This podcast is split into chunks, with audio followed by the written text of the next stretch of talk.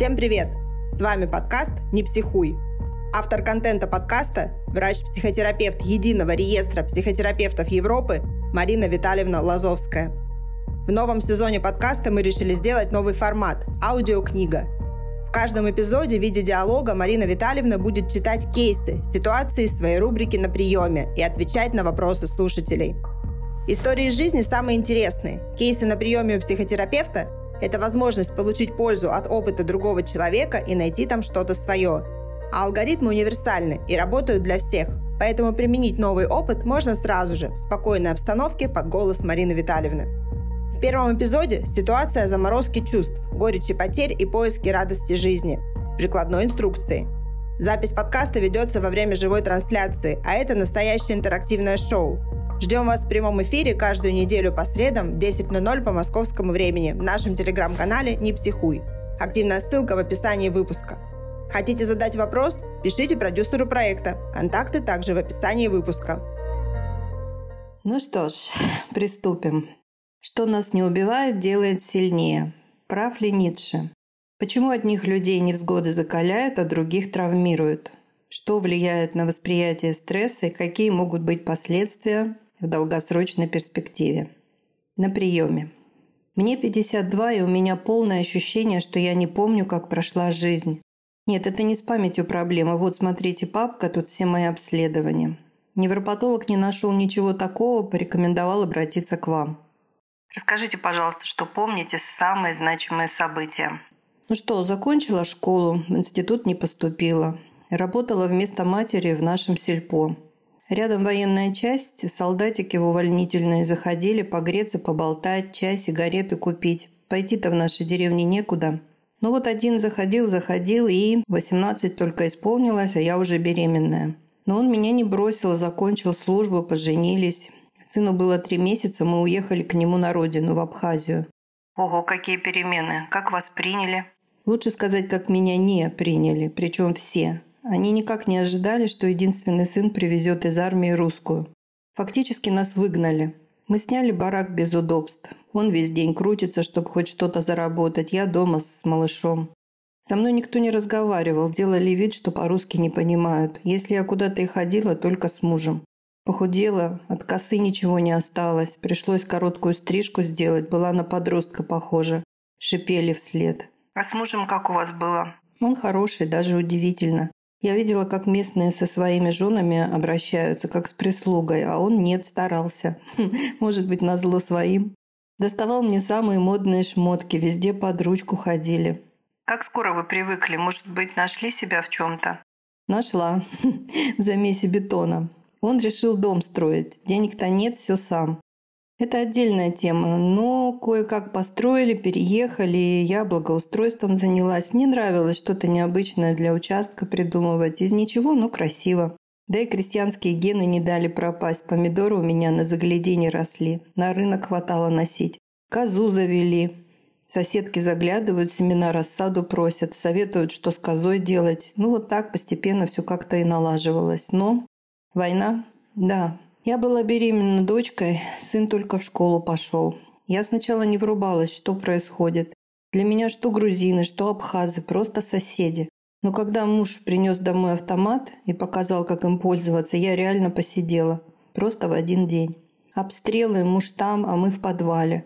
Он продал новую машину, чтобы запихнуть нас с сыном в русский конвой в Адлер. Кое-как уехали, а он остался воевать. Я пять месяцев ничего о нем не знала. Моя родня хотела нас домой на Урал забрать, а я ни в какую. Мне казалось, если я буду рядом, его не убьют. Да уж, мороз по коже. Сын тоже с вами остался? Да, муж его так любил, говорил мой талисман. Я не могла его отдать родне. На этой стороне у нас были только шапочные знакомые, приютить не смогли. Мои денег собрали, сняли комнату прямо рядом с границей. Я дочку родила. Опять все сначала. Нищета, безысходность. Этот период я вообще почти не помню. Понятно, почему вы почти ничего не помните. Психика блокирует невыносимые воспоминания, чтобы хоть как-то выживать каждый день, заботиться о детях. Как все разрешилось? Как-то ночью приезжают знакомые, говорят, жив, позвонил. Первое, что спросил, кого я родила. Очень обрадовался, что девочку. Всю ночь провыла. Хотелось взять детей и ползти к нему, только бы больше не оставаться одной. Вы переживали потрясение за потрясением, да еще в таком юном возрасте. Вы настоящий герой. И выжили, и любовь, и семью сохранили. Такое не каждый сможет. Что было дальше? Он стал иногда звонить, а приехал через год. Сказал, что теперь наш дом здесь, возвращаться некуда. Разруха, дом разграбили, вынесли все, что осталось не продать, стоит копейки. Ну вот так постепенно стали выкарабкиваться. Он деловой, настоящий коммерсант, только дай. Наладил бизнес, теперь это логистика называется. Поставки из Турции, потом из Абхазии. Все хорошо, достаток, дети растут, я не работаю. А как ваши отношения? Чем-то занимались помимо домашних забот? Отношения нормальные, с учетом, что я его мало видела, все время в разъездах. С детьми забот всегда хватает. Так, день за днем. Но когда он сказал, что собираются дом строить, я взвыла. Ни за что, ни за что. Он говорит, ты чего? Здесь спокойно. У нас российское гражданство, деньги есть. Зачем снимать, когда можно свой построить? А у меня паника. До больницы дошло. Мне казалось, что если мы построим дом, то опять все начнется. Понимаю, глупость, но ничего не могла с собой поделать. Предрассудки тоже защищают психику. С ними труднее всего. Рациональности ноль, а эмоции зашкаливают. И как вы справились? Рациональности ноль, говорите? Он все-таки построил дом. Я туда не ногой. Но он меня хорошо знает, знал, за что зацепить. Втянул на этапе внутреннего дизайна. Я смирилась, мне даже понравилось. И что вы думаете? Мы уже упаковывались для переезда. Пожар. Что-то намудрили с проводкой, коротнуло, дом почти весь выгорел. Я как чувствовала. Ужас. Сколько потрясений для одной жизни. Надо много сил, чтобы все это пережить. А ко мне вы пришли, потому что с целым букетом пришла. Даже не знаю, с чего начать. Вы говорили, что я герой на поверхности, но внутри меня как будто выключили. Я ничего не чувствую, ни плохого, ни хорошего. Муж умер год назад. Инфаркт не спасли. А я ничего не чувствую. Сын опять сорвался, он зависимый, а я ничего не чувствую. Дочь нагуляться никак не может, двух мужей сменила, а я ничего не чувствую. У меня было подозрение на рак, обследовалось, не подтвердилось, а я ничего не чувствую. Ощущение, что небо коптит какая-то оболочка, а меня нет. Зачем было стараться, выживать, переживать все это? С чем я осталась? Получается, что ничего хорошего я так и не сделала. Ради чего живу? Хотела все это закончить, но почему-то не решаюсь. Это тягостное ощущение, сочувствую вам. Но раз вы не сдались, а пришли, значит, что-то внутри вас хочет жить. Давайте разбираться, искать точку опоры. В 1995 году группа американских ученых-психологов Пенсильванского университета усомнилась в правоте Ницше и провела исследование. Оценивали параметры реакции на стресс и причины, из-за которых обычный стресс переживался болезненней. Через 10 лет эксперимент повторили с теми же участниками. Выяснилось, что Ницше не на 100% прав. Некоторых стресс стимулирует, делает сильнее, но на многих негативный опыт оказывает противоположное воздействие. Умереть не дает, но в значительной степени снижает качество жизни в долгосрочной перспективе. Ученые сделали вывод, чем болезненнее мы воспринимаем обстоятельства стресса, тем больше психика накапливает токсинов подавленных необработанных эмоций, тем сильнее сказывается в будущем их негативное влияние на здоровье, как психическое, так и соматическое. Воспринимаем само слово говорит, что надо делать, принимать. Принимать обстоятельства такими, какие они есть. Не зависать на карусели Бетси в неприятии фактов реальности и эмоциях тревоги, беспомощности, бесполезности, задерганности, безвыходности.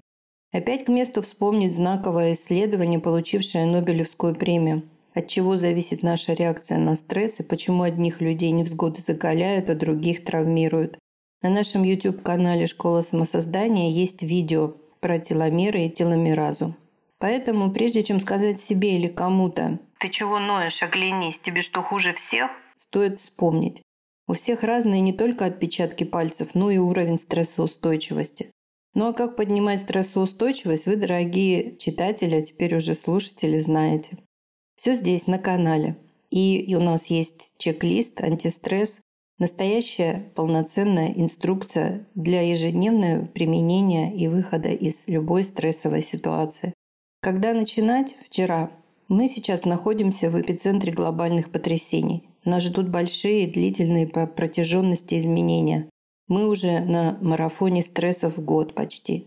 Пора приниматься за дело, приобретать правильные знания, тренировать самоконтроль и принятие реальности, наращивать количество и качество навыков адаптивности, чтобы когда удастся выжить, были силы продолжать жить.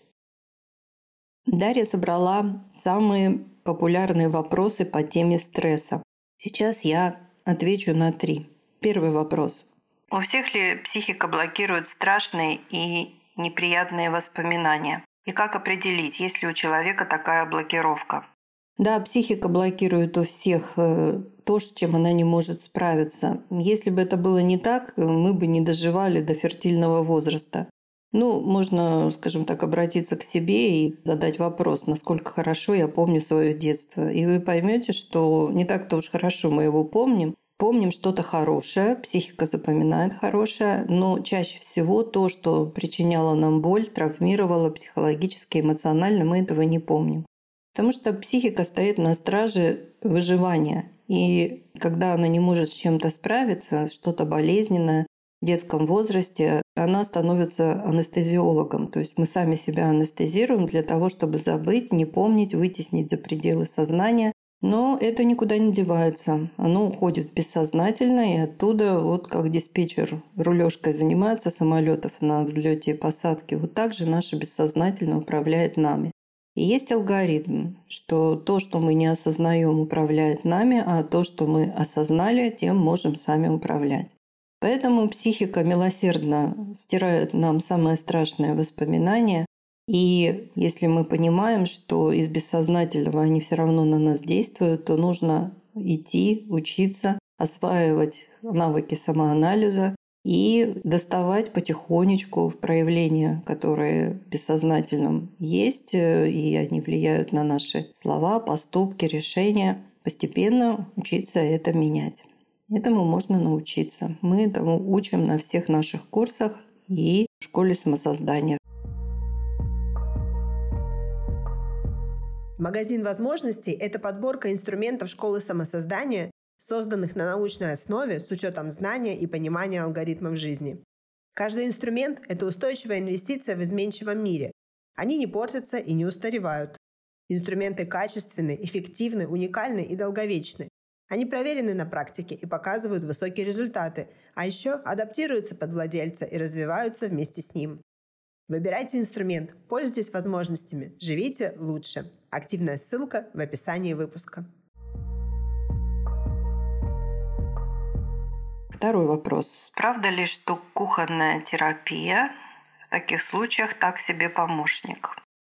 Кухонная терапия была хорошим помощником за неимением лучшего. Ну, смотрите, если у вас нет острого ножа для того, чтобы, например, быстро и эффективно управляться на кухне, а есть там какой-то старый ржавый щербатый ножик, ну вот вы все равно же будете им пользоваться, потому что он вам нужен функционально.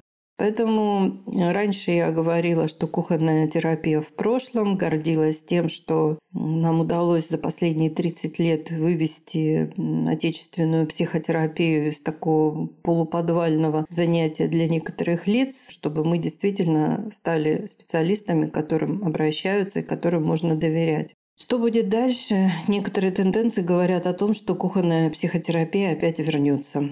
Поэтому, дорогие друзья, тем не менее, сейчас уже 21 век. Уже за это время наросло хорошая такая когорта русскоязычных психотерапевтов и психологов.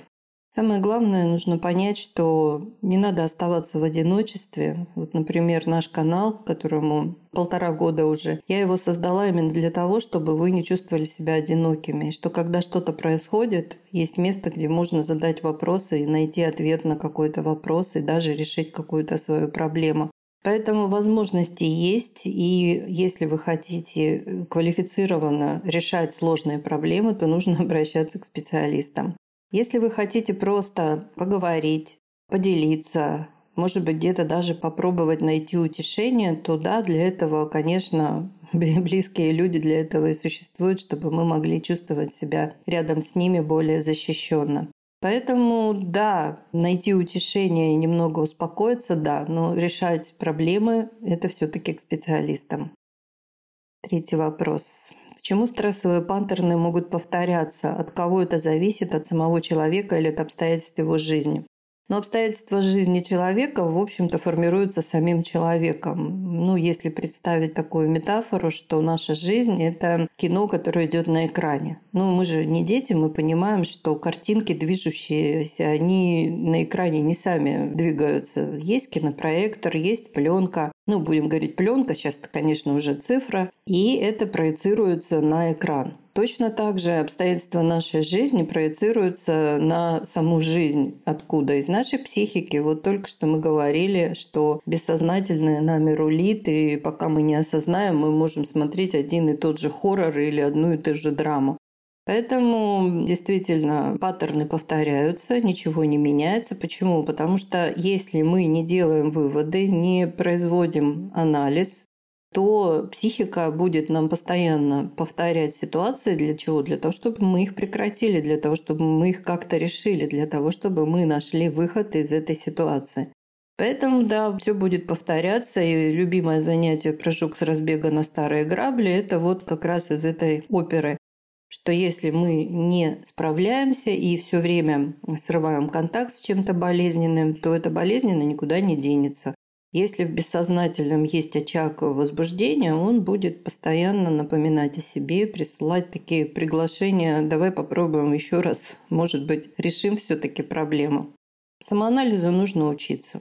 Это очень мощная функция. У нас есть все для того, чтобы мы могли обучиться самоанализу. И нужно этой функцией пользоваться. Так, и вот пришли уже ваши вопросы. МВ, скажите, пожалуйста, может ли психика вытеснить вместе с плохим и хорошие воспоминания? Да, может. Ну, давайте приведем такой пример. Если вы идете к стоматологу, у вас, например, болит один зуб, но вам делают анестезию, и вы не чувствуете, ну, пол лица в хорошем случае. То есть, когда происходит анестезия, она не точечная, она направлена на то, что болит, ну и захватывают, соответственно, соседние области. Точно так же и с воспоминаниями. Когда психика блокирует какое-то болезненное воспоминание, она не может заблокировать только одно это воспоминание. Она также блокирует обстоятельства, которые были вокруг.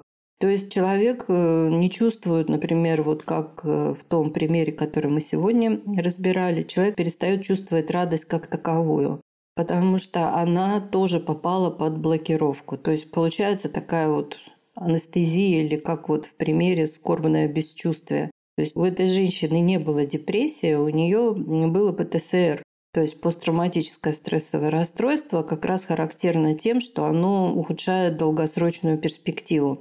Пока человек находится в эпицентре стресса, он делает что-то, он спасается, он что-то делает для того, чтобы спастись, выжить, то есть он как-то реализует в деятельность вот эти вот эмоции, которые его пугают. Но как только наступает нормальная, спокойная, хорошая жизнь, эти эмоции начинают требовать вот именно того, чтобы их прожили. То есть эта боль должна в любом случае быть прожита.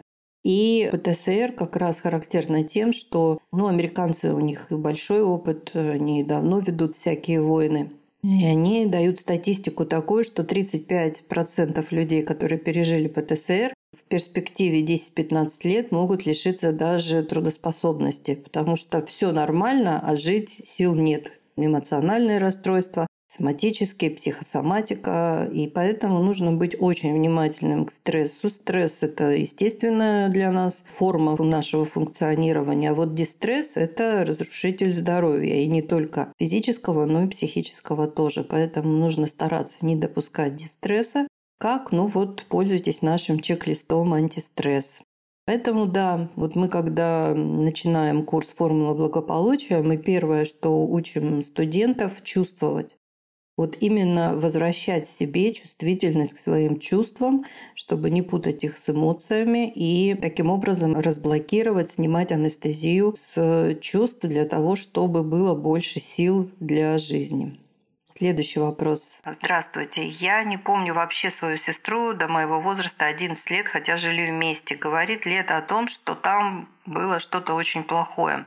Да, такое может быть, потому что, ну, я не знаю, какая у вас разница в возрасте, но чем меньше ребенок, тем, я имею в виду старший ребенок, чем меньше разница между детьми, тем быстрее у старшего ребенка заканчивается детство.